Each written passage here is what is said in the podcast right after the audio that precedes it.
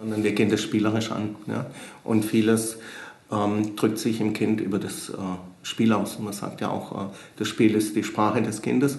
Und auf dieser Ebene ähm, arbeiten wir dann entsprechend.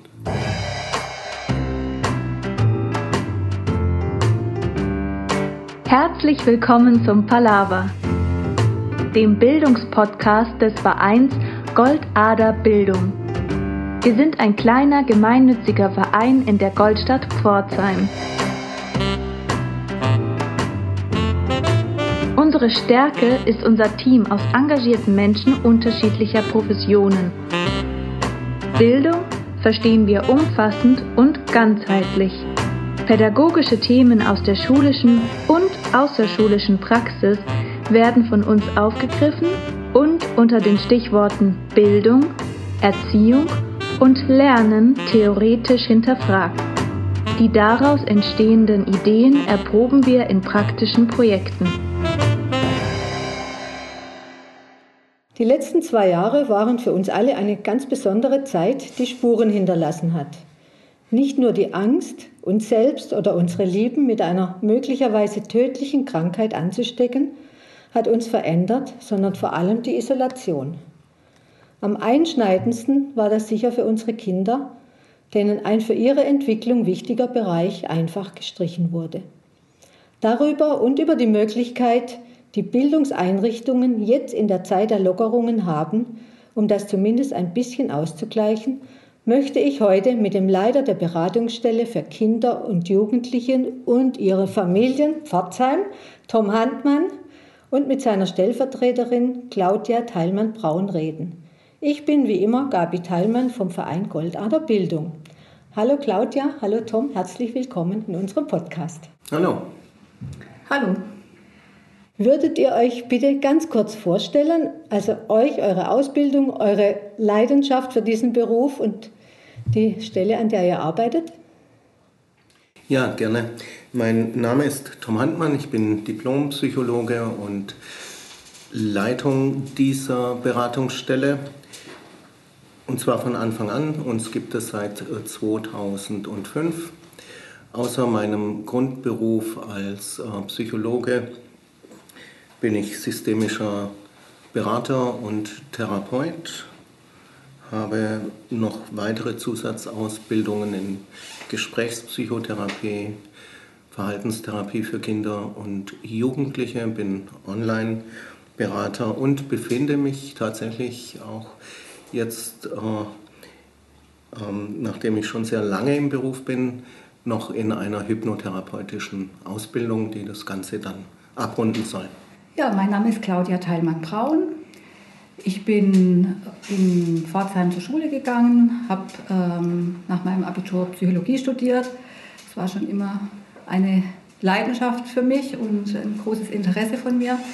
Ich habe äh, dann ähm, nach meinem Studienabschluss in Heidelberg äh, dort eine ganze Zeit lang freiberuflich und in einer Halbtagsanstellung gearbeitet und bin dann mit meinem Mann nach Bretten gezogen. Und in dieser Zeit äh, war es dann so, dass die Beratungsstelle hier in Pforzheim neu ausgeschrieben wurde. Und ich habe mich dann dort beworben. Und so bin ich dann seit 2005 auch hier in der Beratungsstelle in Pforzheim tätig und freue mich, dass ich für die Kinder und die Jugendlichen und die Familien in Pforzheim über die ganzen Jahre beraten und therapeutisch tätig sein konnte und kann. Ähm, ich bin auch systemische Familientherapeutin, habe einen äh, Heilpraktiker für Psychotherapie und ähm, im Laufe der Jahre hier in der Beratungsstelle habe ich auch entwicklungspsychologische Beratung gelernt. Das ist ein videogestütztes Verfahren, wo es darum geht, ähm, Familien mit jungen Kindern zu unterstützen, die Bindungssituation anzuschauen. Ähm, und ich bin auch Online-Beraterin. Was ich nicht mehr bin seit Anfang des Jahres ist die Stellvertretung von Tom Handmann. Das habe ich aus äh, persönlichen Gründen ähm, abgegeben und bin jetzt Teil des Teams und mache die Stellvertretung nicht mehr. Genau. Jetzt habe ich ganz viel über Ausbildung gehört. Was, wie sieht es denn praktisch aus? Was ist denn der Schwerpunkt eurer Arbeit? Wir sind eine psychologische Beratungsstelle, wie der Name schon sagt, für Kinder, Jugendliche und deren Familien. Wir sind zuständig für die Stadt Pforzheim.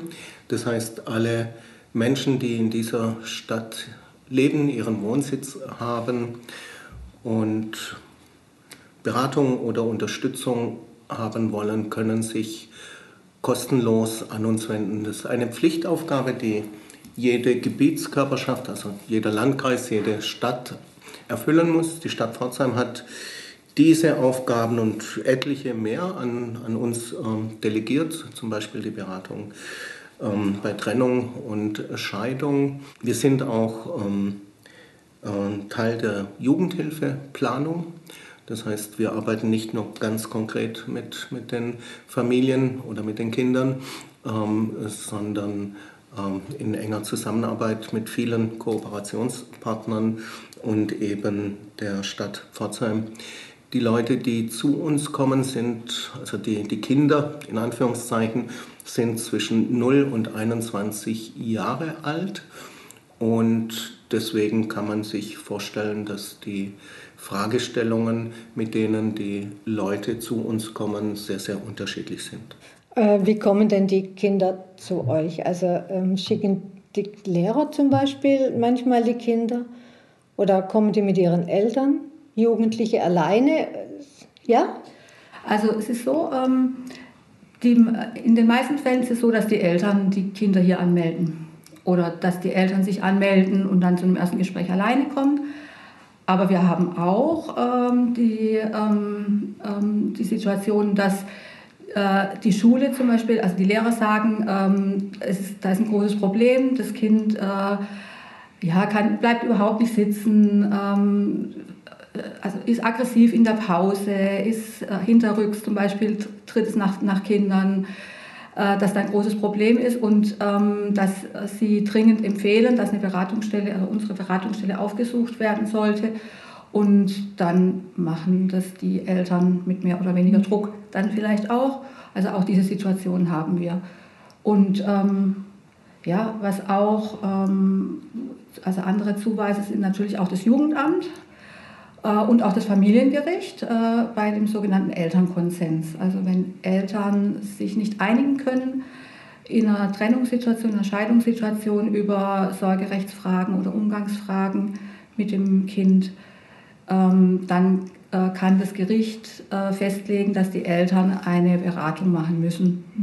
Und wenn wir jetzt mal Richtung Pandemiegeschehen gehen, die letzten zwei Jahre waren ja schon sehr besonders.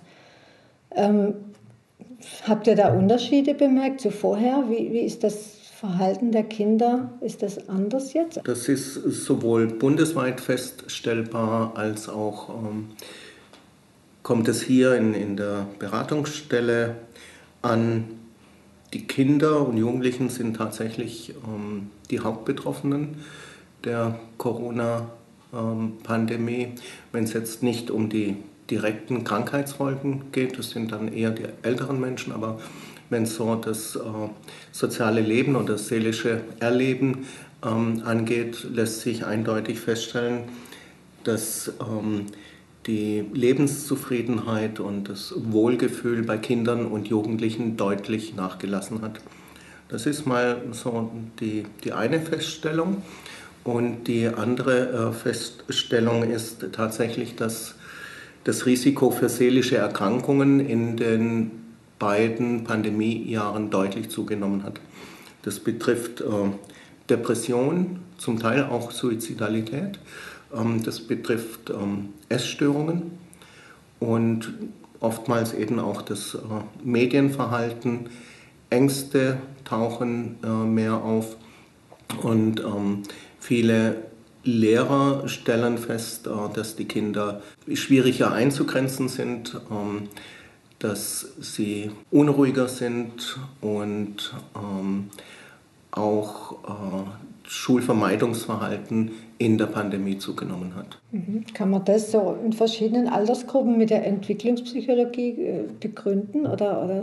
Also grundsätzlich ist es so, dass ja so zentrale Grundbedürfnisse nicht, nicht in ausreichendem Maße erfüllt werden können. Das Bedürfnis nach ähm, sozialem Kontakt, das Bedürfnis nach äh, spielen, sich frei entfalten können, nach Bewegung, nach so einem Grund, Grundsicherheitsgefühl. Also sind es erstmal Dinge, die alle betreffen, die kleinen wie die großen Kinder, Jugendlichen, aber auch die Erwachsenen. Gut, was, was Kinder angeht, ist natürlich so, dass Kinder noch mal in viel größerem Maße wie wir Erwachsenen auf den Spiegel angewiesen sind im anderen. Und ähm, dass es im Rahmen von den Lockdowns natürlich so war, dass sich das auch sehr eingeschränkt hat. Also äh, dann war es äh, so, dass die kleine Familie unter sich war gar keine Möglichkeit mehr war, wenn Druck im Kessel war, also, so, also wenn man man wird innerlich unruhig, da baut sich eine Spannung auf oder in der Familie entstehen ähm, Kämpfe und ähm, Missstimmungen und Unzufriedenheiten. Es, gibt gar nicht mehr so die, es gab gar nicht mehr die Möglichkeit auszuweichen und es auf eine, mit, mit anderen Personen abzuarbeiten oder irgendwo anders mal Schutz zu suchen. So. Ähm, ich denke, das ist was, was Kinder noch mal mehr betrifft jetzt wie Erwachsene. Und je kleiner die Kinder sind, umso schwieriger oder belastender wird es natürlich auch noch mal. Zum Teil sind es ja ganz äh, basale Dinge, die, die in dieser Form nicht mehr möglich waren in einem Lockdown, zum Beispiel äh, Bewegung. Ne? Ähm, also Bewegung ist doch etwas sehr, sehr Grundlegendes überhaupt äh, für uns Menschen, aber nochmal besonders ähm, für die Kinder. Und wir wissen, dass äh, wenn Kinder sich ausreichend äh, Bewegung, äh, bewegen können, dass sie ausgeglichener, balancierter sind, ähm, auch was die seelische Stimmung angeht und dass es auch geistig nochmal ähm, anregt. Und dann hat man Momente, vor allem äh, in der Anfangszeit, in den ersten beiden äh, Lockdowns, ähm, die durchaus nicht zu unterschätzen sind, nämlich wenn Kinder plötzlich das Gefühl bekommen, gefährlich sein zu können. Also dieses, ähm, äh, diese Diskussion darüber, ähm, dass wir eben die älteren ähm, Personen schützen sollen. Das heißt, Kinder hatten Angst, und das ist durchaus hier bei uns angekommen, dass sie eventuell die Großeltern anstecken könnten und der Opa oder die Oma dann stirbt. Und das ist schon, denke ich, eine erhebliche Belastung, je nach Alter einerseits kann man den Kontakt nicht halten. Das ist ja ein Teil dieser Medaille und das andere ist tatsächlich, äh, äh, man könnte zur Bedrohung werden. Und, und wenn dann der, der Fall wirklich eintritt, die Schuldgefühle dann. Genau, ja. Und wie geht ihr jetzt mit solchen Kindern um? Also wenn Kinder jetzt in der Schule vielleicht äh, nicht mehr einzuhegen sind, weil sie einfach über, ich habe schon gehört, die springen über Tische und Bänke zum Teil. Und das Kind kommt dann zu euch. Was macht ihr dann konkret?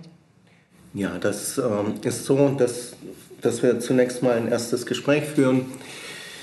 Da explorieren wir, wie man so schön sagt. Das heißt, ähm, wir unterhalten uns äh, einerseits darüber, was ähm, denn als problematisch angesehen wird. Also mit dem Kind? Oder? Nein, äh, je nach Konstellation. Mhm. Ähm, zum, zum Teil kommen die Eltern mit den Kindern, zum Teil kommen die Eltern beim ersten Gespräch äh, alleine. Äh, zunächst ist äh, tatsächlich wichtig, sowohl mit den Eltern als auch mit den Kindern äh, zu sprechen, um zu sehen, wie sie die Problematik äh, wahrnehmen. Wir beschränken uns aber nicht ausschließlich auf äh, Probleme, Schwierigkeiten, Ärger etc., ähm, sondern schon im ersten Gespräch schauen wir, was für Möglichkeiten, Fähigkeiten, Fertigkeiten sowohl die Kinder als auch die Familien äh, mitbringen, welche Unterstützungsmöglichkeiten gibt es. Wir haben einen durchaus lösungsorientierten Ansatz, das heißt, wir schauen mehr. Auch danach, was sind die Ressourcen auf dem kann man aufbauen. Ja, wenn man immer nur auf die Probleme guckt, dann bremst man sich selbst in seinen Möglichkeiten aus ähm, und wir definieren dann tatsächlich auch die Ziele. Allein das Problem zu kennen bringt nicht unbedingt weiter, sondern Ähm, je nachdem gibt es ja einfach unterschiedliche Ziele. Aus dem Ganzen ergibt sich dann ein Setting. Das heißt, wir sprechen ähm, vielleicht künftig ähm, eher mit den Eltern oder beschäftigen uns eher mit dem Kind oder mit der ganzen Familie. Und äh, wenn es jetzt eine schulische Frage ist, ähm, ist immer auch wichtig, dass wir Kontakt zur Schule aufnehmen, zur Klassenlehrerin, zum Klassenlehrer, um deren Wahrnehmung auch nochmal zu erfassen und um den Beratungsprozess, den wir hier haben, mit dem, was äh, vor Ort in der Schule passiert, auch ähm, äh, abzugleichen. Ja, das, das muss dann einfach Hand in Hand geschehen. Mm, wenn wir mit den Kindern arbeiten, dann kann man sich das nicht so vorstellen, dass wir 50 Minuten mit dem Kind darüber reden, was alles schief läuft und wie man das anders machen könnte, sondern wir gehen das spielerisch an. Ja? Und vieles ähm, drückt sich im Kind über das äh, Spiel man sagt ja auch, äh, das Spiel ist die Sprache des Kindes und auf dieser Ebene ähm, arbeiten wir dann entsprechend. Was wir allerdings äh, anbieten, ist eine Gruppe für Fachkräfte, die Schwierigkeiten mit respektlosen Kindern und Jugendlichen haben. Das ist eine Gruppe, die ähm, sehr begehrt ist. Die führen wir zweimal im Jahr durch. Ähm, vor allem Erzieher und Erzieherinnen ähm, nutzen dieses Gruppenangebot, aber das ist natürlich auch offen für Lehrer und Lehrerinnen. Das ist dann aber entkoppelt von, von äh, den Kindern, die hier in die Beratungsstelle kommen, sondern da geht es tatsächlich eher darum, ähm, allgemein ähm, gut aufgestellt zu sein, wenn es im Unterricht oder im Kindergarten im Hort schwierig wird. Aber das ist ja nicht äh, ein Corona-spezifisches Problem. Weil Nein. Was würdet ihr denn ganz konkret einem Lehrer, einer Lehrerin sagen, wie sie auf die Kinder eingehen kann, wie sie diese ja, Probleme, die die Kinder mitbringen, Corona-bedingt Isolation, wie sie das handeln können? Was auf jeden Fall gut ist, auch das ist auch schon vor Corona gut gewesen, ist unmittelbare Rückmeldungen geben. Also nicht jetzt irgendwie schonen oder so, also irgendwie denken, naja, die haben es jetzt so schlimm gehabt die letzten Monate, Jahre und ja, jetzt sind wir mal sanft, sondern eher zu sagen, okay, wenn irgendwie was auffällt, ja, dann das zum Thema machen und eine Rückmeldung geben, also auch was störendes Verhalten, eine Rückmeldung geben. Und ähm, zu versuchen, mit positiver Motivation zu arbeiten. Also klar, natürlich, wenn es irgendwie möglich ist, irgendwie mit Bewegung was zu machen oder das mit einzubeziehen in den Unterricht. Also das ist auf jeden Fall immer was, was echt sehr hilfreich ist. Dann äh, kooperieren mit den Lehrern, geben wir ihnen durchaus Handlungsanweisungen, äh, Möglichkeiten und äh, das wird dann jeweils auch wieder rückgekoppelt. Also mhm. ähm, zum Teil gibt es, ähm, ja, manchmal helfen Smileys für, für gutes äh, Benehmen, äh, gerade bei, bei Grundschülern. Ähm, das klingt sehr banal, aber es ist mhm. oft, oft sehr hilfreich, weil Kinder ebenso wie Erwachsene sich immer sehr freuen, wenn sie gelobt werden. Ja? Und das ist ja auch ein Spiegel. Ja? Heute mhm. hast du etwas richtig gut gemacht. Ja, jetzt gehe ich davon aus, oder viele Menschen gehen davon aus, dass im Herbst wieder eine neue Welle kommt. Was kann man denn jetzt in der Zeit der Lockerungen, die wir jetzt haben, machen, um gestärkt in den Herbst zu gehen? Auf jeden Fall jetzt ähm, Sonnenstrahlen einsammeln. Also viel rausgehen, viel draußen sein, ja. Äh, sich mit Freunden, mit Familie treffen, ähm, Aktivitäten vielleicht auch neu anfangen, also oder alle Dinge wieder aufnehmen. Musikinstrument lernen oder ins Museum gehen. Also alles das machen, was man vor der Pandemie gemacht hat und dann hoffen, dass das über den Winter dann trägt. Was, was mich noch sehr interessieren würde, ein Thema haben wir jetzt noch nicht so konkret, Jugendliche, junge Erwachsene. Ihr habt ja gerade gesagt, bis 21 kommen die. Gibt es da irgendwas Spezielles, was die brauchen oder was die tun könnten? In Bezug auf was? In Bezug auf Isolation. was hat denen die ganze Zeit gefehlt? War da vielleicht irgendein Entwicklungsschritt, den sie nicht so durchleben konnten, wie es eigentlich für das Alter notwendig wäre? Wie kann man es nachholen?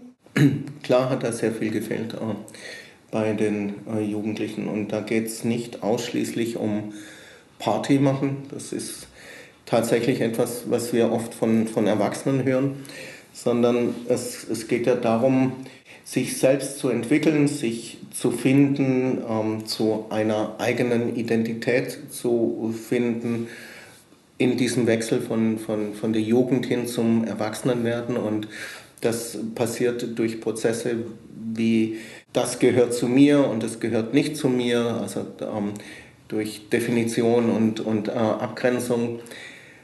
Und das ist tatsächlich am besten möglich im Zusammenleben miteinander.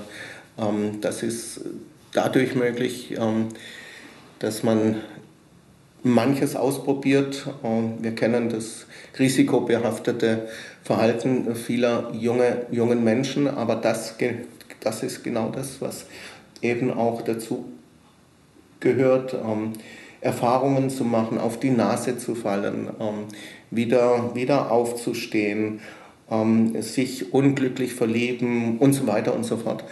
Und all diese Begegnungsmöglichkeiten und ähm, auch Grenzen zu, zu erfahren, nämlich irgendetwas nicht zu schaffen.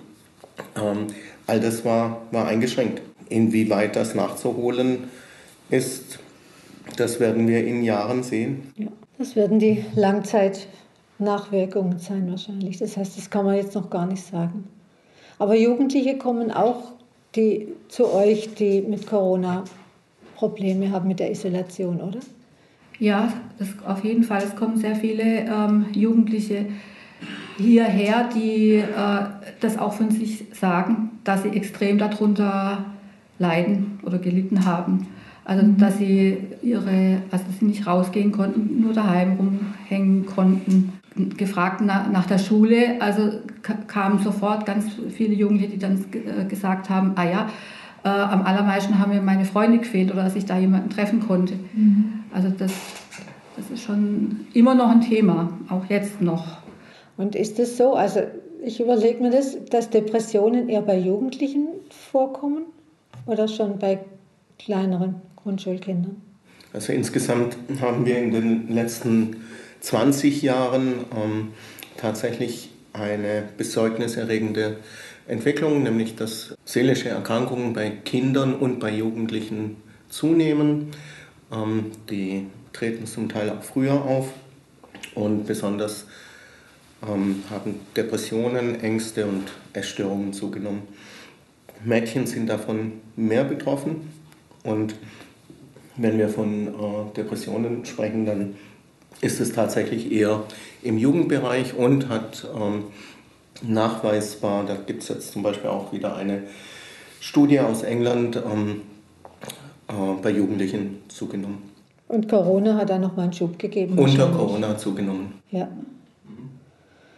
Okay. Also wenn, wenn, mhm. wenn wir in den letzten zehn Jahren ähm, ein 20-prozentiges Risiko für seelische Auffälligkeit hatten bei Jugendlichen, hat es zugenommen auf 30 Prozent unter Corona. Und kommen die Jugendlichen dann wirklich, wenn sie merken, sie sind depressiv oder wie auch immer, wie viel Prozent kommen dann oder wie viel Prozent versuchen das mit sich selber auszumachen? Weil ich könnte mir vorstellen, dass das ja in, in einer Jugendgruppe vielleicht auch nicht so cool ist, jetzt zur Beratung zu gehen. Das kommt. Ähm, Depression ist, ist ein sehr vielfältiges äh, Krankheitsbild. Und je nach Ausprägung sind wir die richtige Anlaufstelle oder auch nicht. Und, Und State, das die? State, State of the Art ist äh, eine ähm, Depression auch ähm, Kinder- und Jugendpsychiatrisch abklären zu lassen, also durch einen Mediziner. Und ähm, der Arzt oder die Ärztin wird dann darüber entscheiden, was, was die angemessene äh, Therapie ist. Das heißt, bei leichten äh, bis mittleren äh, Depressionen kann man gerade im Jugendbereich oftmals natürlich auf Medikation äh, verzichten, aber wir sind äh, auch eine Clearingstelle. Das heißt, ähm, zum Teil ist es unsere Aufgabe dann zu verweisen an niedergelassene Kinder- und Jugendpsychiater oder Kinder- und Jugendlichen Psychotherapeuten oder eben auch äh, an Kliniken. Weil die dann das auch medikamentös behandeln können. Weil das Krankheitsbild ja. zu schwer ist, damit, mhm. äh, um, um das äh, ausschließlich in einer Beratungsstelle anzugehen. Das heißt, erste Anlaufstelle wäre ein Arzt. Wir, wir lassen uns gerne äh, ein Konzil von, einem, mhm. von einer medizinischen Fachperson geben. Ja. Das dient ja auch unserer eigenen Ja klar, ich, ich sage das ja. einfach, weil unsere Hörer vielleicht tatsächlich nicht wissen, wo kann man denn hingehen, wenn ich solche Probleme habe. Und da wäre dann die erste Anlaufstelle oder die, die erste Wahl ein äh, Arzt für Psychotherapie. Also man kann auf jeden Fall immer den Kinderarzt, Kinder- oder mhm. Jugendarzt genau. ansprechen. Ähm, und natürlich kind, Kinder- und Jugendpsychiatrische Praxen gibt es. Ähm, und die, weil, weil vorhin die Frage war, ob die hierher kommen, die kommen hierher. Also es ist, können auch hierher kommen und wir würden dann auch weiterverweisen. Also ähm, einfach parallel das machen. Dann auf der einen Seite die Unterstützung durch die Gespräche hier und dann äh, unter Umständen dann einfach auch nochmal die Abklärung dann beim Kinder- und Jugendpsychiater. Das äh, ist dann so das Vorgehen. Mhm. Okay. Mhm. Das heißt, das könnte auch ein Lehrer, zum Beispiel Lehrerin, könnte das empfehlen. Geht erstmal hier hin und dann mhm. ja. wird euch geholfen auf ja. jeden Fall. Mhm. Und das geschieht auch so. Ja.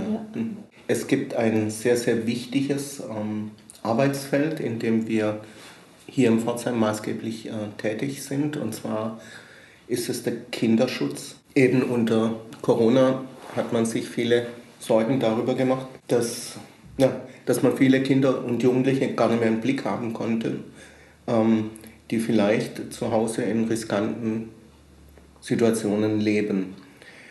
Und wenn Fachkräfte die Vermutung oder den Verdacht haben, dass es eine Kindeswohlgefährdung gibt, dass Kindeswohlgefährdung ein Thema sein könnte, dann können Sie sich in Pforzheim an drei Beratungsstellen wenden, je nach Thematik, ähm, an Plan B oder an Lilith, wenn es um sexuellen Missbrauch geht.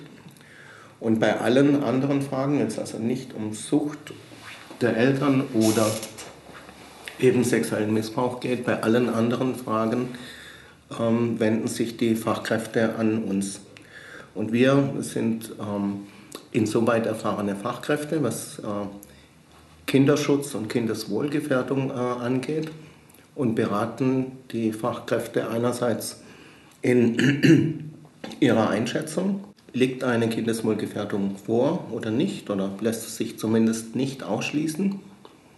und in den nachfolgenden Schritten, die zu gehen sind. Also wenn eine Kindeswohlgefährdung vorliegt, was kann ich dann ähm, als Fachkraft unternehmen, um diese Kindeswohlgefährdung auch wieder abzuwenden. Ohne dass ich es jetzt vorher abgezählt habe, ist mein subjektiver Eindruck, dass wir zunehmend mehr dieser Anfragen bekommen.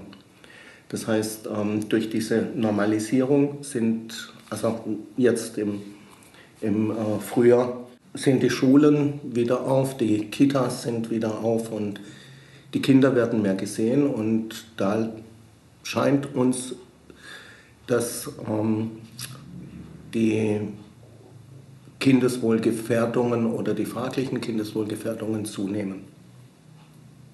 Weil die Kinder mehr zu Hause sind. Ja, weil sie jetzt wieder gesehen werden, mhm. außerhalb vom, vom Zuhause. Ja, ja. Und, Und es, kann, es kann einfach sein, dass diese, diese enge häusliche Situation dazu geführt hat, ähm, dass es mehr familiäre Konflikte gab. Und da müssen die Kinder ja gar nicht quasi direkt Gewalt äh, oder Konflikte erleben, sondern es können ja auch Konflikte zwischen den Erwachsenen sein. Wir wissen, ähm, dass, dass die dass viele Mütter in, in Corona überfordert waren durch, ähm, ja, durch Homeschooling und so weiter. Das heißt, ähm, diese Caregiving-Zeit ähm, hat immens zugenommen äh, für Mütter. Das ist eine Belastung vor allem für Alleinerziehende. Und all diese Momente haben natürlich Auswirkungen, negative Auswirkungen in dem Fall auf die Familien und äh, Entlastungsmöglichkeiten waren zum Teil eben auch nicht gegeben. Und dann steigt tatsächlich das Risiko für Kindeswohlgefährdung.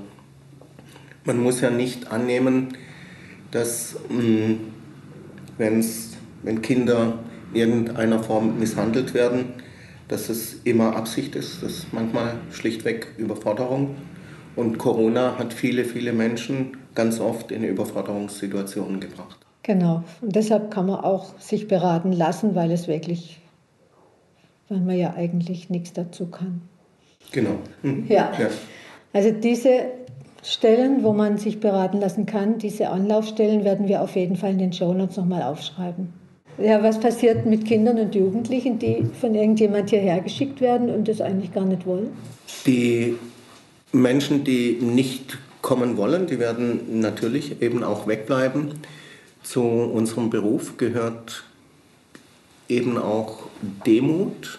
Demut in dem Sinne, dass wir unsere Grenzen anerkennen, dass wir uns nicht über die Menschen stellen, die zu uns kommen, dass unser Bild einer helfenden Person dadurch geprägt ist, dass wir uns als Begleiter und Begleiterinnen verstehen und durchaus nicht als Retter oder Retterinnen. Und dieses Begleiten von schwierigen Lebenssituationen, das drückt sich jetzt unter Corona zum Teil auch sehr praktisch dadurch aus, dass manche von uns dazu übergegangen sind, die Gespräche draußen zu führen. Wir spazieren mit den Kindern in den äh, Stadtgarten oder mit den Jugendlichen die Enns entlang. Und da ist dieses Begleiten tatsächlich versinnbildlicht. Und Bewegung macht ja auch die Gedanken beweglicher. Das Systemische heißt ja auch, dass die Lösung in jedem selber liegt und dass ihr nur helft, diese Lösungen zu finden, oder? Ja, und ähm, also da, wir gehen davon aus, dass wenn wir auf die Kinder, Jugendlichen und auf die Eltern schauen, dass in jedem von unseren Klientinnen und Klienten auch mehrere Teile stecken, mehrere Kräfte stecken, auch mehrere, ähm, mehrere Belastungen. Und ähm, deswegen ist auch so ein wichtiger Ansatz unserer Arbeit, dass wir uns ähm, in Beziehung setzen zu den Menschen und ein Beziehungsangebot machen, was sich ganz klar an dem Auftrag dann orientiert, was wir kriegen von den Kindern und von den Eltern. Also, und es erstaunt mich immer wieder, wie dann doch oft auch was aufgeht, wenn es gelingt in dieser Beratungsbeziehung am Anfang, am besten, ähm, ähm, tatsächlich, dass die Kinder sich öffnen und auch ein Ziel formulieren können. Also indem sie das sagen, was sie, also worunter sie leiden und was sie gerne anders hätten. Oder indem sie es im, im, also in einem Bild darstellen oder in einem, im Sandspiel in einem, in einem Bild darstellen, sodass man ja, wenn man dann von den Kindern auch einen Auftrag kriegt, dann ist es oft dann mit der Zeit, zwei, drei Treffen, dann doch möglich, dass sich etwas was bewegt und etwas verändert. Das heißt, wir brauchen Visionen. Wir brauchen Visionen und äh, die Visionen entwickeln sich im, also im Kontakt. Das ist schon eine wichtige Grundlage unserer Arbeit. Und dass wir auch nicht Einzelkämpferinnen, Einzelkämpfer sind, sondern dass wir im, auch ein Team sind hier. Also das ist schon, jeder macht natürlich die Arbeit mit den Kindern und den Jugendlichen und den Eltern für sich. Aber wir ähm, sind äh, in, im Team so aufgestellt, dass wir immer wieder äh, an verschiedenen Punkten in, in diesen Beratungsprozessen ähm, die Kolleginnen und Kollegen auch mit einbeziehen. Und dadurch bekommen wir auch nochmal eine andere Sicht auf das System oder auf das einzelne Kind oder auf die Fragestellung. Und manchmal kann man dadurch auch nochmal eine Wendung machen, anstoßen. Mhm. Also auch das ist etwas, was dann den Kindern zugutekommt. vieles Außensichten. Mhm. Da haben wir auch wieder den Spiegel, den man braucht. Ja. Nicht nur von Klassenkameraden, sondern auch von Experten. Ich danke euch sehr. Es war ein toller Einblick in eure Arbeit. Und ich denke, eins kann man auf jeden Fall weitergeben an jeden, der das hört, sucht eure Ressourcen. Versucht mal selber herauszufinden, was ihr gut könnt und baut es aus. Das kann, glaube ich, jeder auch selber machen. Oder Eltern auch bei ihren Kindern. Mal gucken, wo haben die ihre Ressourcen und das stärken. Vielen Dank, war super toll. Herzlichen Dank für Ihr Interesse und die Einladung zum Podcast. Ja, danke für die tollen Fragen. Das war's von uns für heute. Vielen Dank, dass ihr dabei wart. Wir werden jeden vierten Donnerstag im Monat ein Bildungsthema mit Experten aus unserem Umfeld beleuchten. Wenn ihr Lob oder Kritik, Anregungen oder Anmerkungen habt, könnt ihr das gerne unter info at goldader-bildung.de loswerden.